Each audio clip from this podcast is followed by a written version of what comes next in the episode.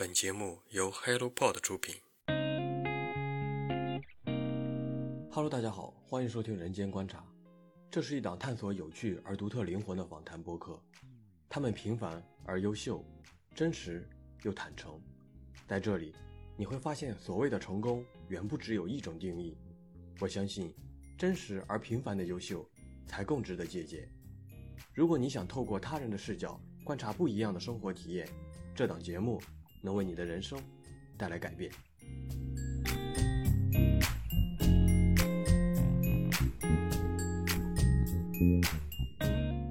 我希望通过我的书写，通过我把杨庄的这些人一个个的状态写出来，能让读者也感受到，这样一个人是什么样子。我在写到其中有一句话，我写到我是说，那个韩家媳妇清纯起来怎么怎么样。当我写到这韩家媳妇的时候，突然心里一动，哎，我就想，我为什么没有写这个女孩子的名字？我直接用了韩家媳妇这个这个称呼，也就是说，自觉的把女性做一个附属的这种符号来使用。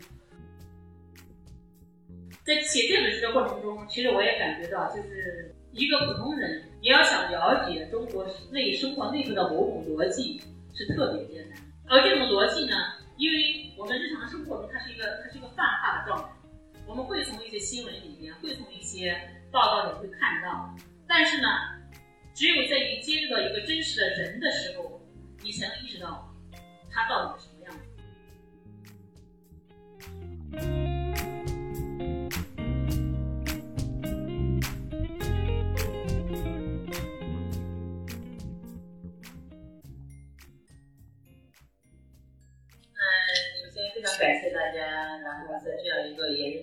我来到这里。嗯，其实这几天我一直在忙着另外一个事情，就是因为河南这几天正是一个嗯洪水泛滥，然后很多地方都是有很大的这个灾难，尤其老百姓，然后都背井离乡一些洪区。然后我昨天也在网上嗯发起一个募捐，就是。昨天前天一直在忙这个事情，然后也，嗯，也想做一件事情嘛。我想，因为虽然我人远在青岛，但其实作为河南人，作为一个关心中国生活的人，可能还是感受到那样一种，呃，突发、突如其来的灾难对人的生活的影响，也想做一件事情嘛。呃，所以我想今天来的听众，嗯。可能有一部分人不是出生于农村，有相当一部分人肯定也不是来自于河南。但是我想，不管你是不是来自于梁庄，你肯定不是来自梁庄，对吧？那不管你是不是来自于农村，嗯，还是来自于城市，但是我们要知道，在中国有这样一个村庄，在这样的生活，啊，它跟我们都息息相关。它并不是说跟你毫无关系的一个存在，因为我们就生活在生。这样一个生活之中，它是一个非常重要的一个现实。就像我们现在在这个地方，实际上在我们国家的另外一个地方，正是洪水泛滥，很多人嗯失去失去生命，很多人流离失所，也有很多人在奋力援助，嗯救援。所以我觉得，嗯，如果说我们的眼睛能够去放大，去嗯，除了关注自己以外的生活，还要关注其他的这样一个呃生活，这样才可能。会使自己的内心更有一种呃责任感。所以鲁迅先生曾经说过一句话，说呃无穷的人们，无数的远方都与我相关。其实这句话不是一个套话，现在变成一个鸡汤了。但是鲁迅先生在说这句话的背景的时候，他实际上是是这个是这个呃中国刚刚开始现代化的一个发展。那么人的意识刚刚兴起，就个人的意识刚刚兴起，就像就像这个村庄一样的。我们在之前的文学史里面，我们我们很少很少看到农民的影子。我们想一想《三国演义》，我们想一想《红楼梦》，《红楼梦》里面稍微稍有触及。我们再想想中国古代的诗词，很少很少有有农民的存在。那同时呢，也很少看到有普通人的存在，大部分都是帝王将相、才子佳人，就这样的一个一个存在。所以我们在中国现代性的一个发展，一个最重要的特点就是个人的呈现。就我做一个个体的呈现，你一个人是什么样子，你的情感、你的生活。那我写梁庄也是这样的，也是希望能够把梁庄作为一个个体，一个中国社会的一个最基本的个体，而在梁庄生活里面的人，他也是一个个个体，他在怎么样生活，他跟我们一样的，就他是怎么生活，我是怎么生活，那最后汇集起来才是中国生活的呃一个全貌。我想我在这个今天想跟大家分享的是自己写梁庄的一个过程，呃，然后另一方面也想说一下我自己在这么多年以来，呃，写梁庄的一点想法。那首先呢，呃，梁庄是有现在已经三部了，第一部叫《中国在梁庄》，是二零一零年出版的；那第二部叫《出梁庄记》，是二零一三年出版，然后今年出版的《梁庄十年》。这个十年是以我的写作为观察点的，就十年之后梁么样子，是这样的一个起点。那么，呃，第一本书呢，《中国在梁庄》是我二零零七零八年，呃，回到梁庄去，梁庄是我家，就我在那生活了也有十年，呃，等于像很多人一样的，然后因为上学，慢慢的离开了家乡，啊，到了城市。我后来又在大学教书，我现在是中国人民大学的文学院的老师。啊，也欢迎大家报考文学院啊！这个顺便做下广告。呃，我是在创意负责这个创意写作专业，就如果有志于写作，也写的还不错的话，可以报我们的研究生。我主要负责研究生这一课。那么，呃，就这样一步步的，实际上是一个农村孩子最正常的一个路径。然后先是这个在家读书，然后一步步求学，最后在北京留下成为一个大学教授所谓的。那么再重新转正。二零零七零八年，其实我已经这个博士毕业，已经在高校教书。然后那几年其实是我人生一个非常重要的一个节点，就是你突然间发现呢，你所从事的职业，呃，你所从事的这个呃这个事情呢，它变成一个一张书桌之内的事情。比如说我写论文，呃，我是搞文学的，所以我要写这个文学的学术论文，然后去发表，最后成为副教授，可能最后成为教授，就这样一步步走过来。但我自己的内心是非常不满足的。我觉得作为一个，作为一个热爱文学的一个还想能够跟现实生活发生某种关联的一个人，我自己是不满足于这个书桌之内的生活。虽然它也很让人幸福安静，但我自己觉得还应该有一种呃更动荡的、动态的一种能够不断碰撞出来的那种东西。那所以就在这样一个苦闷之下呢，我就选择了。呃，回到老家去看一看。其实我想这是很多人的一个路径。我们心中不舒服了，我们回到回到家里面，是吧？躺一躺，坐一坐。我们回到老家看爸爸妈妈。我们回到熟悉的风景里去感受一下。就我也是一样，就是我也是在那样一个苦闷之下，我突然想到我要回到我家，回到我的我的呃梁庄去看一看，然后去感受一下，呃，这样的生活是什么样子。其实这个这个之前呢，我每年也都回去，因为。因为我的哥哥他们都还在正常生活，我的父亲都还在那里生活，那所以呢，我也是这个呃每年都回去两三次，但是呢都是探亲啊，回到村里面也会去聊聊天呀，说说话呀，但没有做一个真正的一种观察、一种理解去，只是一个浮光掠影一样的一个呃一个聊天。零八年零八年暑假呢，我就回去呢，在那待了两个月，在我们家待了两个月，就梁庄这个地方，呃，实际上。就是我们经常说，就我们每个人都生活在生活之中，但其实，在很多时候，我们往往看到的都是风景。就所谓的风景，就是它跟我没有关系，或者说，我们只是匆匆掠过。就像我们每天看手机，就是无数的信息哗哗的翻了过去。我们第一个信息还在哭，第二个信息可能就在笑，到了第无数个信息的时候，我们不知道，已经完全忘了第一条看到的是什么，就是它没有真的在你心里面留下某种印记。这种印记指的是他跟你灵魂之间有某种交流，所以零八年的这两个月的时间，两个月呢，其实我也是试图跟自我有一种真正的思辨的交流的一个过程。那我这样，就是我在家待了很长时间之后，我才发现呢，虽然家里的人我都认识，奶奶辈呀、嫂子啊、婶子啊、叔叔啊、堂哥呀等等等等，我都很熟悉，但是呢，他们都是熟悉的陌生人。就是看似很熟悉，但其实你真的了解过他吗？你真的知道他在他身上发生了什么吗？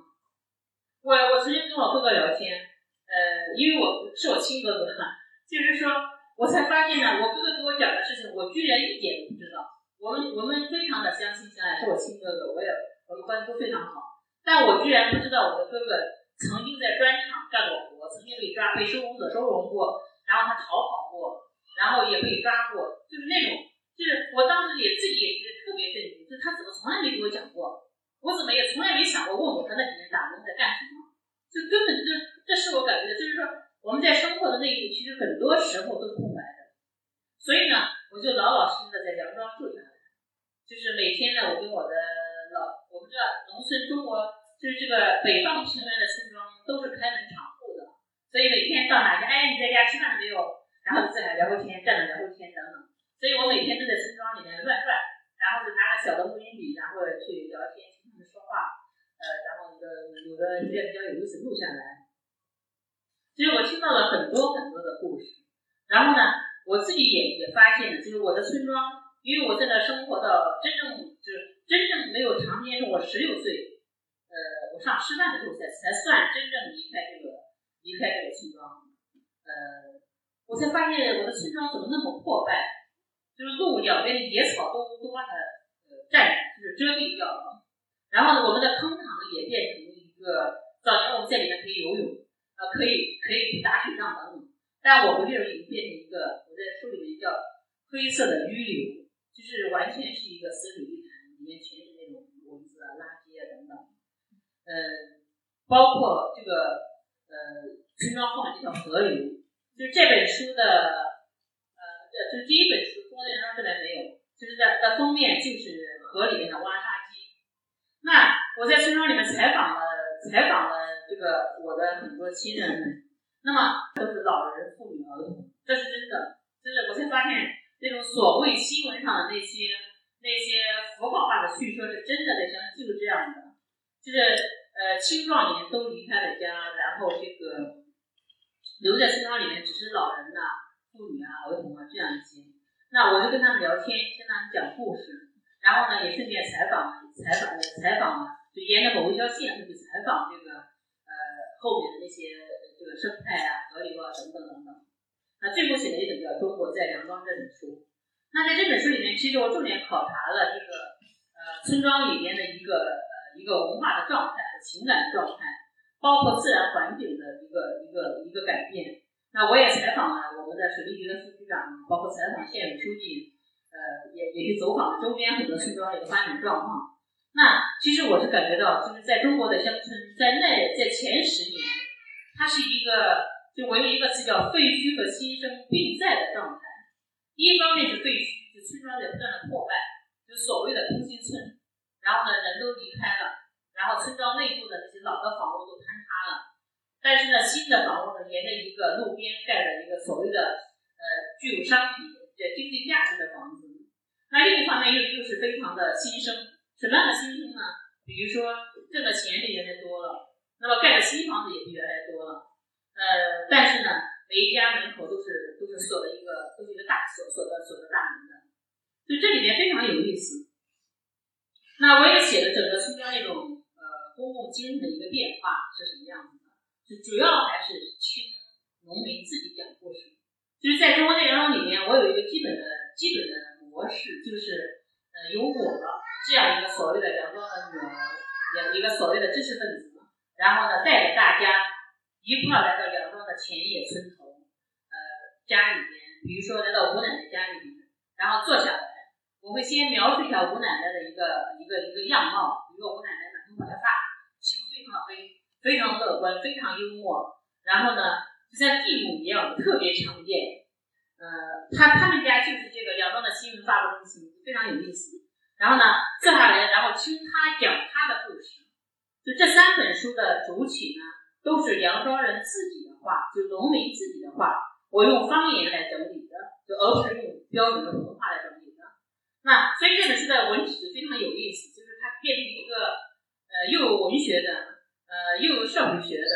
又有什么口述历史啊、田野调查呀等等，是一个混杂的一个东西。但是不管怎么样，最后贯穿在其中的是一种情感性的。比如说，我奶奶讲到她的孙子在河里面淹死了，呃，她的孙子就是个留守儿童嘛，十几岁的时候因为调皮捣蛋，夏天的时候他一定要去河里游泳，然后因为河里边呢，呃，那条河已经不是我小时候那条河了，呃，那个河里面的生态整个被被破坏掉了。所以我跟着这条线呢，我去采访了水利局的局长，然后就是怎么样来管理这条河。那我这边发现呢，其实我们那条河，就我早年我们的村庄人都去游泳的这条河，然后已经变成一个个大的挖沙机盘踞着，就是几乎每每五百米或者一千米就有一个挖沙机。因为我们国家高速的发展，所有的所有的这个这个发展都需要砖呀瓦呀来盖房子嘛，那这个时候需要大量的泥沙，而这些泥沙呢，就只有通过河里面来取，那这样的一条河的生态全部被破坏掉了。所以这个生态的恢复是非常艰难。到现在为止，其实水哈稍微清了一些，我们家乡，但是实际上这个河道还是已经破坏掉了。挖沙是要取的黄泥层的，这是我的后来是采访我们县的水利局局长才知道的。那么所谓取的是黄泥是什么意思？就是说你在挖沙就一层层旋下去，然后旋到旋到这个泥泥层的时候，为什么再旋？因为没沙嘛。那这样呢，当汛期来临的时候呢，那河里面是一个个大的漩涡。那个孩子一下去，一看就就就到底了，就被击死了。他不是淹死的，他实际上是那个冷水，就是他爬不出去，就漩涡里面那种被击死了。他不是说小孩游泳游游爬不出来了，不是那样子。所以这里面，就是我觉得是通过这个吴奶奶这个故事，你可以看到一个留守老人，你可以看到一个留守儿童，你可以看到整个村庄的生态的被破坏，就是我这样来来写作的。那么当然里面写了很多个故事，呃，就是。包括一些宗教方面的一些丧葬方面、一些文化的一些方面。那这本书出来之后呢，就非常意外的也也引起了一些反响。当时有，我觉得可能国内的大小媒体都来采访过我，我也非常意外，因为写这本书呢，我并不是想取得什么取得什么名声。那后来我就反思，就是为什么这本书会得到大家的关注？那么有一个非常大的原因，就是就在中国高速发展的情况下。每个人的内心都有一种危机感，这种危机感是模糊的，是不清楚的。可能我呢，好像突然间把这种危机感说出来，哎，我的家乡也没了，我们家这条河也没见了，我们家那条河也被污染了。最后，因为因为这本书的出版，后来我写第二本书《抽梁庄记》的时候，我到了厦门去跟工友聊天，然后因为厦门是南方嘛，然后那些那些孩子们，所有人跟我聊的都是他自己的家乡，然后他们家那条河什么样子。他们家那条，呃，这个这个那那个那那个村庄后面的这个这个路怎么样子？那个山那个山怎么样子？那所以这也是我非常的感动，就是我觉得这本书大家读完之后呢，那想的不是你们杨庄怎么样，因为你们杨庄跟我没有关系，对吧？是你们杨庄而已。那么这本书可能大家读完之后都觉得，哎，我要去看看我的家是什么样子，我的家里也有那个亲戚，也有一个类似于吴奶奶那样的老人。所以，其实我当时写完这本书也出版了。之后呢，我的很多朋友给我打电话说：“哎呀，梁红，我今天就背着包回家了，我买了张票回家。我早就想做这件事情了，没有做。然后也有一些非常陌生的读者，像我记得有一个天津的出租车司机，他是辗转的找到我的电话，就说，呃，说一定要给我打这个电话。他说你写的故事就是我的故事，然后我一定要告诉你我们家是什么什么样子。就是包括一些退休的官员呀，一些正在职的官员，我记得。”安徽的一个一个县的县长每年邀请我去他那里去看一看，就是嗯，我也到山东，我还来过山东的组织部，还做过这个呃做过讲座，比较意外的一个事情，我也愿意去做，因为我想建议写这本书嘛，然后也希望我们大家呃来聊一聊，你也希望让更多的读者知道。那我一个最大的感触就是，在中国呢，虽然你可能不是出自于乡村，虽然你可能不是北方平原的一个村庄。你可能来自于山区，你可能来自于某一个地方非常富裕，但是呢，每个人都对乡村有一种特殊的情感。我觉得这可能是因为我们中国社会才刚刚走出农业，它实际上还是农业社会，是正处于一个乡村和城市之间交替的一个状态。就每个人内心都有这样一种一种危机，一种想法。那么，可能中国在杨庄把这种危机感把它把它提醒出来，让大家感受到，也由此去反思自己的内心。这也是我非常开心的，就每个人想的都是自己的家，我的家是什么样子，我能做点什么事情。就到现在为止，我的微博每天都还有私信，然后来告诉我他读了这本书，然后把他的村庄描述一下，哎，然后我的家是这样子的，我怎么办，或者我有什么想法，这是非常非常幸福的一件事情。那么中国这本书写完之后呢，呃，当时也我我自己也也也也有批评的声音，比如说觉得里面的情感太过浓烈呀，呃，某些地方比较清浅啊，然后也会说书里面的农民说的话比我说的好啊。其实我挺开心的，因为确实农民说的话比我说的好。就如果你读了《中国在梁庄》，就你一定要看，其中有一章是一个老老支书的话。这个老老支书现在还在，跟我父亲是好朋友。在写《中国在梁庄》之前，每年回家呢，我也会请他吃饭，因为他说话太风趣、太幽默，他就从来没有一个正经话。他说话从来唱着说的，为什么呢？他要用顺口溜，他所有的话都是押韵的。你要这样他喝点酒，那不得了，眉飞色舞的。然后我每我我记得前就在写《中国在梁庄》之前的每年回家呢。我都要拿一张纸来记下他说的话，因为太太有智慧了。不管是这个政治方面的讽刺，还是家长里短的讽刺，还是对某一个人的讽刺，都非常的那种丰富度是难以想象的。我就说，这是一种大地语言，它来自于生活内部，是我们这些所谓接受了正规的教育的人所所没有没有能力去去去书写出来的。我也是在反复的，因为刚刚拿个录音机嘛，听他这个。听他这个说话，然后呢，我在整理他这个录音的时候，我反复的倒带，因为他的话我一句都不会说，我要反复的倒带才能把他话记下来。所以在那一刹那，我想到，哎呀，这些话我一定要留下。就是我觉得每一个地方都有自己的语言，而这种语言是跟那个地方的气候、那个地方的历史、那个地方的文化相关联的。是像密码一样的，一代代的传承。所以这也是我当时写《中国在梁庄》之所以想拿农民的那种自述，几乎原封不动。当然，因为必须要经过整理嘛，就只能说几乎原放在书里的原因之一。就我想让农民自己说话，让读者读到农民的声音，去感受到那样的语言的那种倾向、那种丰富度。呃，实际上也果不其然。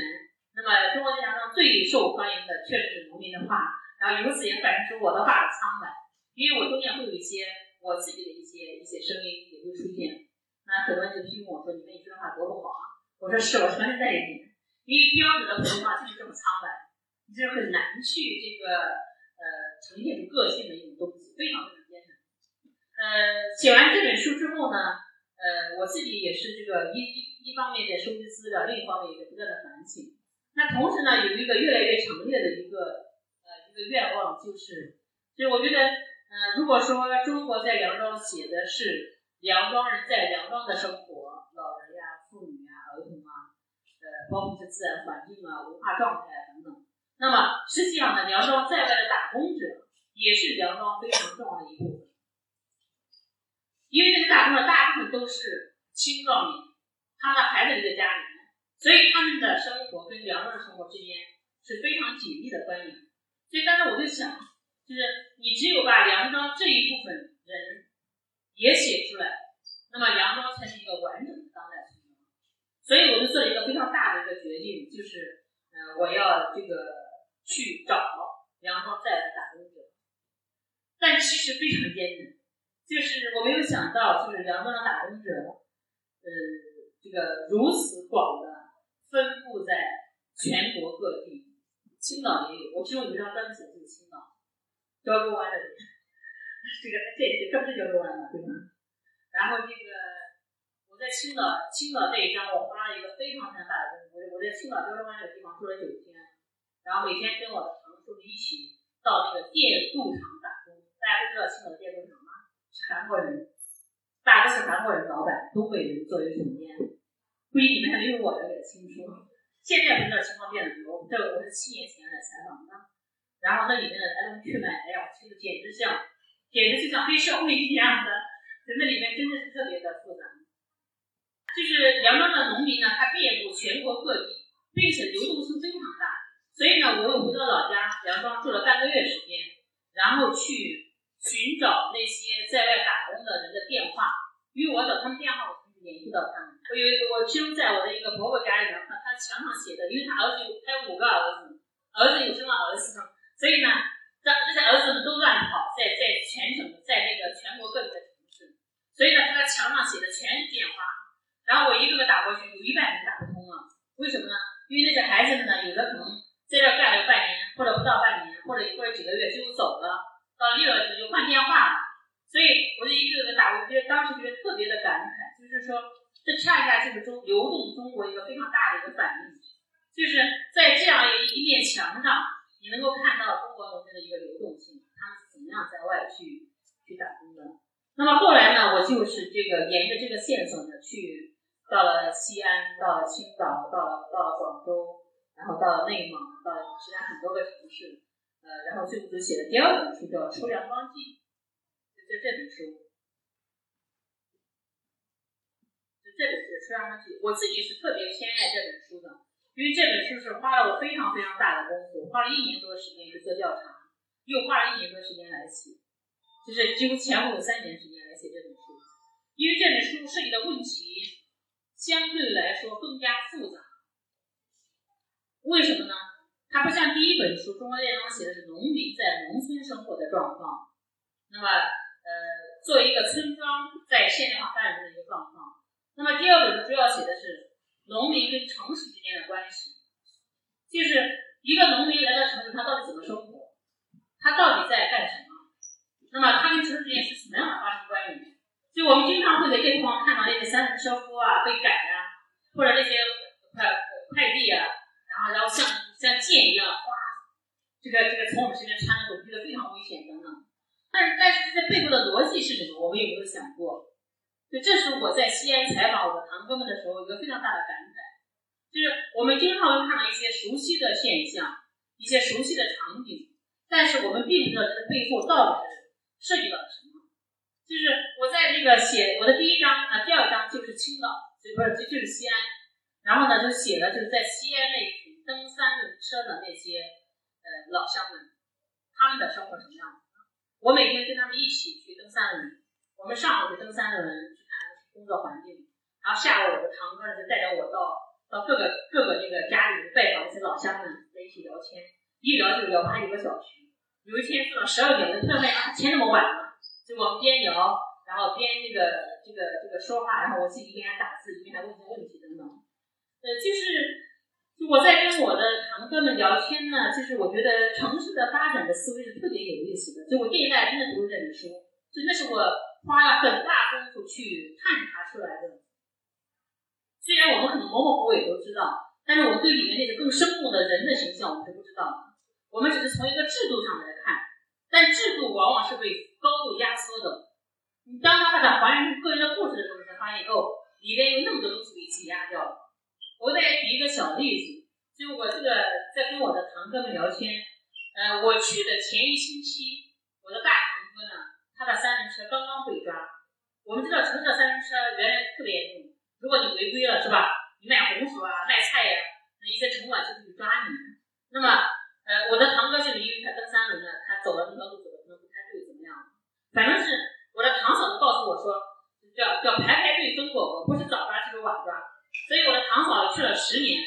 他就说呀，我特别幸运，我没有被抓过，就特别一种劫后余生的语气，就是非常有大家在聊嘛，你的车被抓过几次？你的车被抓过几次？然后我的堂嫂说，我的车没被抓过。那我的大堂哥呢？他去的，我去的时候，他的胳膊上缠着纱布，就是是因为呢，他的三轮车被抓的时候呢，我的堂哥是一个退伍军人，脾气特别火爆，有名的暴躁脾气，啊，他就骂那个交警。然后同学对，他就抱着那三轮车不放，然后拿个手铐把他铐住了，然后一捋就捋了下来，就把他的皮给捋掉了。因为夏天还挺热的，所以他的手过去的时候，包着包着的纱布还没好。他就给我讲了他的三轮车被抓的一个过程，非常有意思。然后被抓之后呢，他就说按照惯例呢，他拿了五百块钱给谁呢？给那个托，就是他不会直接给交警，交警不会收他的钱的。然后托呢是两边吃。啊，一边跟这，一边给这个交警，一边给这个联系这个这个三轮车夫。那那个那个那个托就说到两五百不行，然后后来我我的堂哥想七百行不行？然后七百也不行。后来我的堂哥就说给你一千块钱行不行？那这够了吧？那然后呢那个那个托就说，因为自己联系好几天时间，说说老梁不行啊，你脾气太坏了，人家要制止你，这个车不给你了。那为什么我的堂哥要这个三轮车呢？因为他的三轮车有两个电瓶电瓶是非常贵的一个电瓶一千块钱两个电瓶两千块钱如果他能够要来要来的话那么至少至少还有一千块钱可赚所以他还是想把车要过来那么最后呢他交一千块钱还是不行那我的堂哥就生气了然后他反过来打了好几个电话给我的二堂哥我的二堂哥他是亲兄弟我的二堂哥又打好几个电话然后最后呢那天下午呢就是来了三辆面包车六七十个人，就分成三辆面包车，就浩浩荡荡的开到了交警队的那个西安的那个那个区的交警队的那个那个门前去示威去了。然后我的堂哥就说，他们当初喊的口号是什么呢？说你们这些土匪，光天化日下抢劫，结果那一张是个抢劫，就那小张。然后我的堂哥是个退伍军人，当年是特别有意思，他当年在北京当那种，就是那种天安门的那个什么什么兵的那种。然后回到家，退伍回到家里面呢，还经常跑步。我们知道在农村跑步是非常好玩的，所以所有人都嘲笑他。说的是个生存蛋，就是那种，就是有点格外，特别格外。那他就说说你看，我当年是喊的那种口号，我今天喊的这种口号，那么谁是土匪，谁是抢劫？就这是非常有意思一个话语转换。然后正他们正在喊口号的时候呢，其中一辆小轿车就开进这个这个大门，然后那里面人就摇下来车窗就看着怎么回事。说推一下车窗不得了了，那所有的三轮车都说就是他，就是他。然后那人下来说：“不是我，不是我，这这都是我谈的什么讲，特别生动。那么那个人是谁呢？就是平时带队抓他们的那个人。因为那人一看那么多人围过来，啪挨打，说不是我，不是我，就满脸煞白。然后最后呢，就把车开进去了。然后呢，到了最后这个事情怎么解决的？就是他们把我大堂哥和他哥叫进去，然后可能也经过一番谈判，然后最后呢就把车给了他。但是这样呢，即使这样呢，我的堂哥还交了一百块钱。”大家想想，这一百块钱给了谁？就还是交了一百块钱。那因为三轮车被被被扛被抓了之后呢，不可能都放在交警队，那放在哪呢？就放一个专门的停车场。停车场肯定不会专门不会白不会白让你放。那这样，因为我堂哥的车被抓了，被放了有六天还是七天，所以呢，最后呢，我的堂哥还交了一百块钱的停车费，才把这个三轮车领出来。那我们想的其实这个链条是非常有意思的。交警拖，然后这个停车场，最后是我的这个堂哥的这一群，这一群这个蹬三轮的。那就是我把这个他给我讲这个完整的故事讲出来，其实也是想就是在这样一个链条下，一个食物链下，那么这些所谓的三轮车夫实际上是一个最底层，最起码在城市生活的链条最下面，他们上面有无数的这种东西，这还不是全部。那么更重要的还是他们在日常生活中。主要面对的很多市民，我们都在我们都在市里啊，经常会有些不满。所以我的堂哥就说他们在西安呢经常打架。为什么打架呢？说说打架，即是为一块钱，但也不是为一块钱。我们知道，我们我们都喜欢搞价还价。这个这个菜五块钱，四块钱行不行啊？三块钱行不行啊？有人说不好就吵架，对不对？那我的堂哥们就说，就经常有市民搞架，因为他们那一段弄的是按照规定都是三块钱。大家都知道三块钱拉一趟，然后呢，很多人觉得两块钱行不行？有些人脾气还不好，会说你们这是拖拉车的怎么怎么样？那我的堂哥就说他不知道，我们都是生红砖，大家知道什么叫生红砖吧？生红砖就加深了那个砖，就这个人就脾气特别坏，就是就是最恨别人看不起我，所以呢，就经常这件事情会会吵架，然后双方都打起来，呃，砖头啊、铁链呀、木棍的乱飞。当时他们讲的，我觉得像就像就像香港的导弹天一样的，我听得触目惊心。但我这堂哥们都是哈哈大笑在讲，然后最后到了派出所，然后双方都各自赔偿。那么这个时候呢，你会发现非常有意思，就那些参战的三轮车夫，比如说你被抓了，最后要掏钱，要要出来嘛，大家都会集资。为什么呢？是因为因为大家在大家在奋斗，就是非常就这里面有非常非常多小的细节，特别值得思考。就特别，就是我们日常生活所所无法感受到的。那所以我在在西安去采访，就发现就是包括他们住的一个地方，就是我我的堂哥，我们是开车去的西安，然后呢，我们约好在一个地方见面，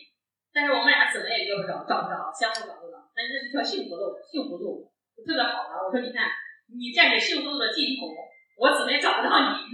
就是。那最后呢，还是让他待在那个地方，我去找他。我然后我就说堂哥，我们在这住了二十年，你怎么能不知道呢？他就说，哎呀，这个西安变化太大了。我我们一开始来住在西安的大雁塔旁边那个村庄，然后现在在待了二十年。我去的时候，他们住在什么地方呢？他们已已经到了西安灞桥区，就灞桥就是西安一个比较偏僻的村庄，灞桥区的最边缘一个村庄。而这个村庄是因为是城中村嘛，是拆迁条件没有谈妥，断水断电，然后他们才勉强得以暂且住在那个地方，因为房子比较便宜。所以你看这个特别有意思，你看这样一个这样一个转变，就是说。他们在西安待了二十年，从西安的市中心慢慢慢慢转移到西安最远的、最偏远的那个地方。所以我们经常在说，我们说说农民进城啊，或者说农民市民化呀、农村农村城市化等等。在这些口号下，那么你会发现，阳光这一波农民在西安的轨迹，他们从城市的中心慢慢慢慢在移到城市的最外边，他们不是被封在心呐，反而可能是越来越远。那就这这种内在的轨迹，我觉得是特别值得思考。这也是我在写梁庄的时候，在写《山庄记》的时候一个特别大的一种感慨，就是说生活的内部逻辑到底什么样子，其实还需要去理解，需要去观察。它并不是不明思义的，它不是说我们每个人都可以感受到的。包括我刚才说我到青岛采访那个那个我的堂叔们，我觉得我到了青岛之后，我的我的。我的那个感触是非常深，因为我以以前一直觉得青岛是一个非常非常优美的，当然是确实非常优美，现在仍然非常优美。那我到了胶州湾的那样一个村庄之后呢，我才发现呢，就是其实，在优美的下面还有很多很多我们我们一些一些潜流是值得我们去思考的。我的堂叔们现在打工有十几年了，现在有二十多年了，一直还在那个地方打工。这次来，我也没跟他们联系。那电镀厂大家知道什么吗？我不知道咱们咱们在在青岛地方知不知道电镀厂？那电镀厂是一个高度污染的行当。然后呢，就是比如说我们戴的这个首饰，镀金、镀银、镀铜，怎么镀上去呢？因为首饰它是个铁片，比如说一个耳环呀，它是个铁片，然后它要把它这个铁片放在水里边，然后把一些金板、铜板、银板固体的那个板放到那个高温的水里边。那么这样的金啊、银啊，它们都化在水里面，然后再通过一个中间物叫氢化物，这个大家知道吧？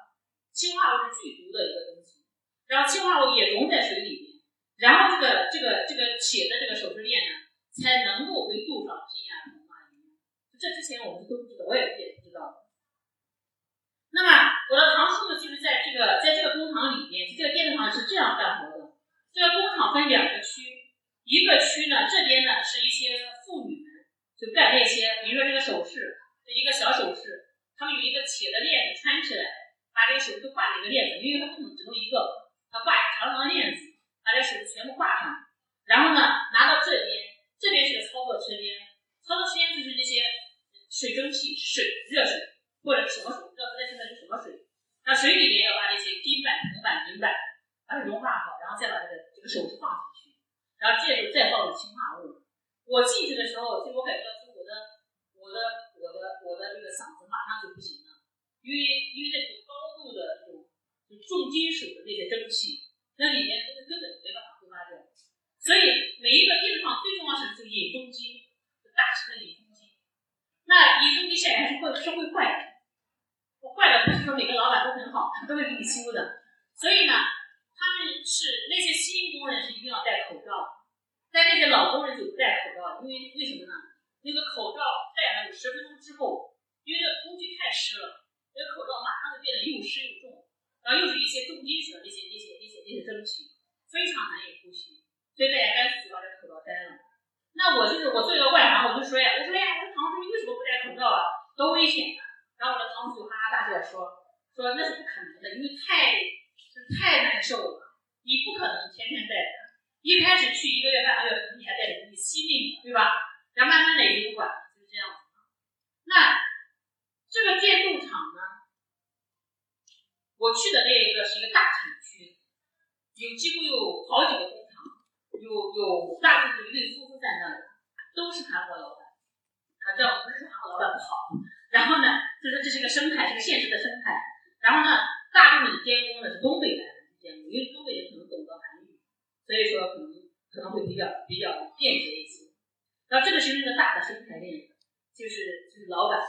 监工和这些普通的这些这些这些工人。然后我的堂哥、我的堂叔就给我讲他们怎么样争取利益，然后怎么样被打，怎么样跑到青岛劳动局、什么人事局去找这个劳动合同等等等等。就这里面非常非常复杂。我觉得就是说我不是说制度有什么什么样子，而是说在一个日常生活下，那么很多普通人其实是非常非常艰难，他不知道怎么样去，比如说，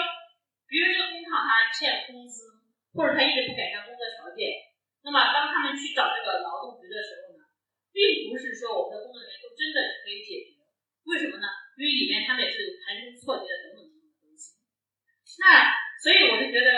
呃，我在青岛呢，对我的触发触动非常大。所以我我去的时候，我的堂哥堂叔呢，他们两口子在那里已经待了有十几年。当时我的堂叔的工资是两千七，我的堂婶的工资是一千七百五。那我就顺便了解了一下这个这个这个中国的这个制度，我不知道大家有没有在在工厂打工的。那我才发现呢，就在一些在大部分的工厂里面，我不知道工资中国什么样子，就这种民间的这种工厂里面，那么这些老板大部分是按照八百九、一千零五十、一千一百五、一千二百五的工资来发的，因为这是国家规定的最低工资。你要想挣得更多的钱呢，你要靠加班，加班呢。有活多加班，没活就没。所以为什么大家都说说是农民工喜欢加班，对吧？因为不加班就挣不来钱，这是个现实问题。那所以呢，就是说我去的时候，我的堂叔呢，他一个月挣了两千七块，他说马上就要涨工资了，他能挣到两千八或者到三千。然后那我说你的工作是什么样子呢？说早七晚九，就早上七点去，晚上九点下班。那么如果你要是活多的话，比如再加到十一点，可能挣到三千多块钱。是这样的一个状况，就是当然里面还有另外的一些一些事情。就我在写《春风记》呢，因为走的地方比较多，面对的也是不同的那个工种，这个不同的跟制度啊，跟城市的关系。比如西安省是一个三轮车，那我到东莞是另外一个状况，然后到了内蒙又是另外一个状况。呃，我是觉得中国的生活特别的复杂。那农民呢，他在外面呢。所所经营的事业也更加的复杂。在写这本书的过程中，其实我也感觉到，就是一个普通人，你要想了解中国内生活内部的某种逻辑，是特别艰难。而这种逻辑呢，因为我们日常生活中，它是一个它是一个泛化的状态，我们会从一些新闻里边，会从一些报道里会看到。但是呢，只有在你接触到一个真实的人的时候，你才能意识到他到底是什么样子。所以我也希望，希望呢，当写这本书的一个最大愿望就是，我希望通过我的书写，通过我把杨庄的这些人一个个的状态写出来，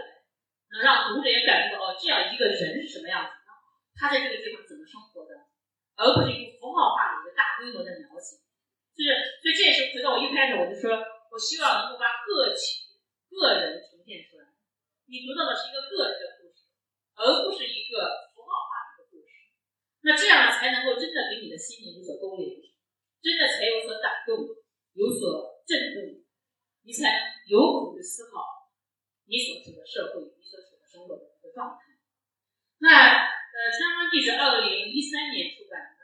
呃，当时写完之后，其实我也非常的心也非常的累，因为毕竟是一个那么大的一个一个工程。我这本书是发表成了二十八万字，我写了三十多万字，然后又删，然后又又又这个不断去调整结构。因为因为扬州人在外打工的工种非常复杂的，非常非常多。那所以呢，最后呢，我就用一种就是以七个城市为中心，然后来辐射，就每一个城市重点写一个职业，然后呢，就去辐射其他老乡。比如说我到西安，我重点写的是这个蹬三轮的这样一群老乡，然后呢，由此辐射其他的卖菜的呀、卖百货的呀、卖熟食的呀等等，去辐射其他的。那这样结构会相对清晰一些。那。呃，这个这本书呢，也仍然是以农民的自述为主。我呢，只是起个穿针引线的作用。那也希望能够把大家带领到那个现场，去感受到他们的一个精神面貌，去感受到他们的整个面临的一个状态。就这样，是一个活生生的人，让你感受到。就这是我写这本书的一个基本的想法。那这本书其实当时出版之后呢，就是那年刚好第一届的中国好书的一个一个颁布，然后两个。庄书香是中国好书，是第一届的中国好书，然后后来也得了一些一些奖。那么这本书其实是我自己，就是说是真的，我自己特别受益的一本书。就是虽然我也算是一个做学问的人，就不管做文学还是做科学，做什么，那么也也也觉得自己经常处于一个思考状态。但是呢，我的最大的最大的一个感受就是，你真的跟一群人在一起生活过，你真的去探查这个生活内部的那个某种状况的时候，你才有可能去真正的思考你你所处的社会，你所处的那那些制度等等。那呃，我觉得我这么多年以来。就我的思想的生成，我的行为的生成，都跟这几年的教材有很大的关系。其实我自己也也从中得到有很大的一个成长。那所以说，就是这个在在这个写这个《双方记》，当时我就觉得，呃，这两本书我就不再写写完，就不再写了。我也不能一辈子吃两顿饭，对吧？就中国这两章写的是农民在家的一个故事，然后张瑞写的是辽庄在外的打工者的故事。那么这样一个完整的当代村庄就给就给大家了。如果你想了解一下。中国当代的村庄什么样子？你看这两本书里就够了。当然是北方的村庄，南方也可以看，呃，全中国你都可以看一看。那但是其实就是去年在疫情期间呢，就是因为疫情大家都被关在家里面嘛，也也够去这个出游，也不能够去这个什么。然后有有的没事，我给老家人打电话去问，就问我我在这两本书里边写的那些人，他们干他们干什么。那就在这个过程中，其实慢慢萌发出来，呃，一种特别大的想法，就是，就是说，既然前两本书它是一个非虚构的写作，那么十年之后呢，这些人都在干嘛？就我希望给大家呈现出来，让你看到，哎呀，我写的我奶奶现在什么样子？我写的那个那个那个我奶奶的孙新的孙子，他的孙子一个大孙子淹死了，那么那么我的堂叔在青岛堂堂又生了个孩子叫杨洋，然后呢，他现在什么样子了？然后我里面写那么多的人，他们都用在干啥？所以我觉得也挺有意思的，就是就是就像一个长河一样，大家跟着我一起，跟着梁庄看梁庄的生活，去感受梁庄人的生命的一个变化。那所以呢，就去年疫情稍微轻一点之后呢，七月份呢，我就又回到梁庄，然后然后其实呃为了梁庄去去去这个，当然本来就是好长时间没回家了，然后就看一看，聊一聊。然后十月份、十一月份，我又分别回去了好几次。那最后写的这本书叫《梁庄十年》。那么《梁庄十年》和前两本不太一样，在于就前两本如果说是一个大的整体的概念在里面，就我希望给大家呈现一个整体的梁庄的一个大的逻辑，它在文化的内部，它在我们当代生活的内部什么样子呢？那么《梁庄十年》相对比较小，我这个小的意思是说更加集中于个体。那么。写一个日常化的洋装，所以它不是一个事件性的洋装，它是一个日常洋装呢。就是说，比如说吴奶奶在家里，她怎么生活，她在门口怎么聊天，怎么说话，她是什么样子，她的乐观，她的幽默在什么地方。那么再比如说，梁庄的某一个花园，某一某一栋房屋是什么样，它怎么建的，在这背后才是一个大的阳光的一个变化。比如说这些房屋的变化呀，那些整个地貌的变化等等，那是只是放在后台，不像前两本书是放在前台。那么这本书其实写出来，我还觉得，我自己觉得比较，呃，喜欢的就是第二章，也是很多读者喜欢的。第二章写了一个叫叫女性的名字叫叫芝麻粒大的命，就写写女性的生活。那写这本书，其实我自己对我自己启发特别，所以我当时在想，就是我们看起来好像这样一个客观现实摆在我们面前，但是实际上。就每一个群体内部都有无穷无尽的内部让我们去发掘。比如说第二章我写这个女性，我在写之前，我并没有想到把第二章作为专门一章来写，就把女性作为专门一章来写。那我也是在写第一章的时候，我在写到其中有一句话，我写到我是说那个韩家媳妇清晨起来怎么怎么样。当我写这个韩家媳妇的时候，我突然突然心里一动，哎，我就想，我为什么没有写这个女孩子的名字？我直接用了“韩家媳妇”这个这个称呼，也就是用了一种附属性的称呼。那我又回想起来，我在写《中国这两庄》和《双双双记》的时候，那些女性，我大部分用的都是知婶啊、堂嫂啊。但在写到我的堂哥们的时候，我会说万生啊、万义啊，我是用的名字来写的。但写到女性的时候，我是用的是那些她的身份来写的，我没有用她自己这个身这个名字来写。我自己觉得，所以我在书里面擅长我做了一个注，就是我觉得我还算是个比较自觉的女性的一个一个写作者，因为当年我的博士论文曾经想写女性，那么后来被我的导师否定了，我收集了一大批的女性主义理论。我觉得我还算有一个有自觉意识的一个一个女性写作者。那但是呢，在我的笔下，我也不自觉的沿用了这样一种称呼，也就是说，自觉的把女性做一个附属的这种符号来使用，而没有真的把她个人提醒出来。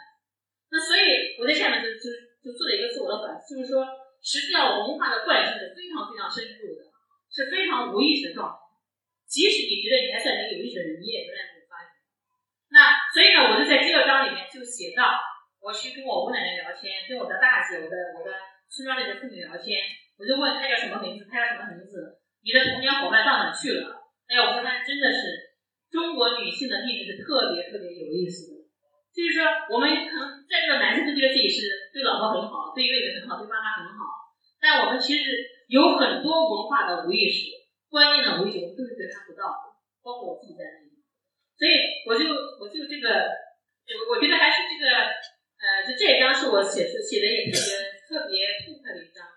就是我第一这一章第一部分写的，我跟我的奶奶们聊天，然后谈她童年的生活，谈她作为一个女孩在那个村庄的生活，然后然后她后来怎么样失去自己的名字，怎么样变成了母亲，变成了婶子，变成了嫂子，但是自己的名字再也没有人叫了，这是非常有意思一个状态。那么到了第二章，就第二章的第三，第二第三部分，我写我采访了我们梁庄的几个女孩子，他们都是早年在我们村庄，好像作风不好啊，或者有什么问题呀，那么我就找到他们去跟他们聊天，完全发现了另外一个故事，也是对我感触非常大的，就是就是，所以梁庄十年，其实我觉得虽然说我自己觉得入点比较小，更集中于个人，但是你会你会发你会你会有种感觉就是。就在我们的生活内部，内部还有内部，就是更深远的内部，我们是没有发现，它是一个让我们无无限个地方。那包括最后一章的生死之谜，也是写的梁庄人的那些生生死死，包括我自己父亲的去世，包括前两本书里面很多人的去世。那么其中有好几个人，很多人看说这不可能，梁红，你写的肯定是小说。我说我写的不是小说，这就是现实。现实可能往往比小说更加、更加让你震动，因为现实没有逻辑可言，而我们的小说往往是要编逻辑的。所以我是觉得，在生活内有很多很多我们自己觉察不到的，只有当你去思考，并把它写下来之后，才发现哦，原来这么多意外死亡，就在一个小小的村庄，那么多意外死亡，真的是特别特别让人呃有感触的。那这本书其实。呃，是一个比较比较薄的一个，算是十几万的一个小册子吧。呃，我自己也是特别珍惜的。我在书的后记里面写到，就是说，我想做一种长河式的书写，就是说，呃，再过十年，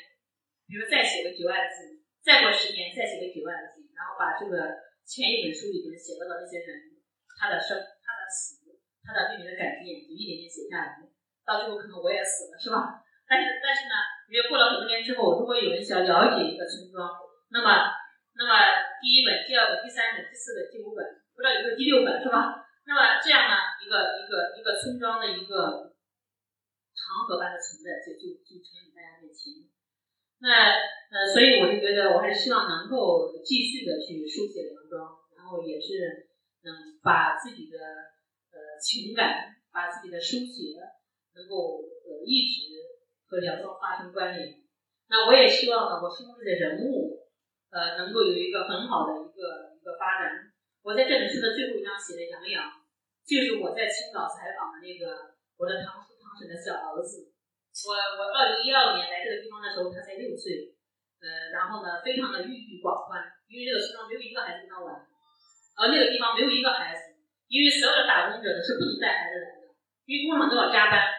而我的堂叔堂婶呢，他的第一个孩子去世了，所以他在求这个工厂老板说：“说我的孩子没地方放，我必须得我在带着。”所以最后呢，才放在那个门卫室里面待。当他们加班的时候嘛，所以是非常非常艰难的。那我去今年回去的时候呢，这个孩子呢已经回到老家那边上初三，这个孩子仍然非常沉默寡言，但是特别懂事。我请他吃饭，简直太懂事了，让人忧伤的懂事。所以我觉得这里面实际上还是有内在的东西在里面。那我最后的结尾写的就是我们俩的这样相遇，然后他就调住我，那我就说你要好好学习啊，是一个特别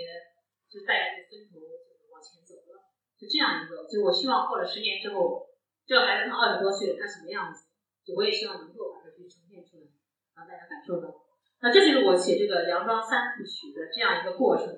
和我的所思所想。好的，谢谢大家。